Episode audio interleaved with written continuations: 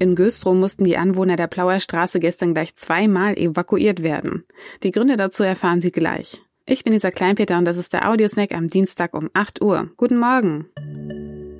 Doch zunächst die regionalen News. Polizei und Feuerwehr haben gestern aus der Rostocker Unterwarnow eine Leiche geborgen. Der leblose Körper eines etwa 65 Jahre alten Mannes trieb im Bereich des Museumshafens. Seinem Ausweis zufolge ist der US-Amerikaner. Die Kriminalpolizei ermittelt.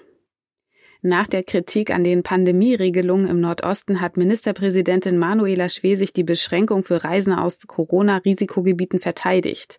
Die Regeln seien nicht neu, sondern es gebe sie bereits seit mehreren Monaten und sie hätten sich bewährt, sagt Schwesig gestern im Mittagsmagazin von ARD und ZDF. Sie sprach sich für bundesweit einheitliche Regeln in Gebieten mit hohen Infektionszahlen aus. Zu einem stundenlangen Polizeieinsatz ist es gestern an der Plauer Straße in Güstrow gekommen. Auch Experten des Munitionsbergungsdienstes waren im Einsatz. Laut Polizei mussten die Mietparteien eines Hauses gleich zweimal evakuiert werden, das erste Mal in den frühen Morgenstunden, als es zu einem Brand kam. Die Flammen waren zwar beim Eintreffen der Feuerwehr bereits erloschen, dennoch drang dichter Qualm durch den Treppenflur, sodass fünf Personen durch Fenster über eine Drehleiter gerettet werden mussten. Beim Prüfen der Wohnungen entdeckten die Einsatzkräfte in der Mietwohnung eines 29-Jährigen, der nicht vor Ort war, Utensilien und eine unbekannte Substanz, die offenbar eine Explosion auslösen sollte.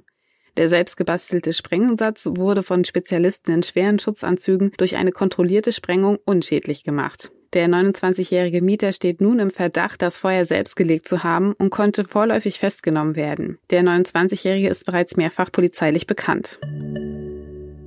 Das war der SVZ Audiosnack. Alle Artikel zum Nachlesen und Nachhören gibt es wie gewohnt auf svz.de slash Audiosnack.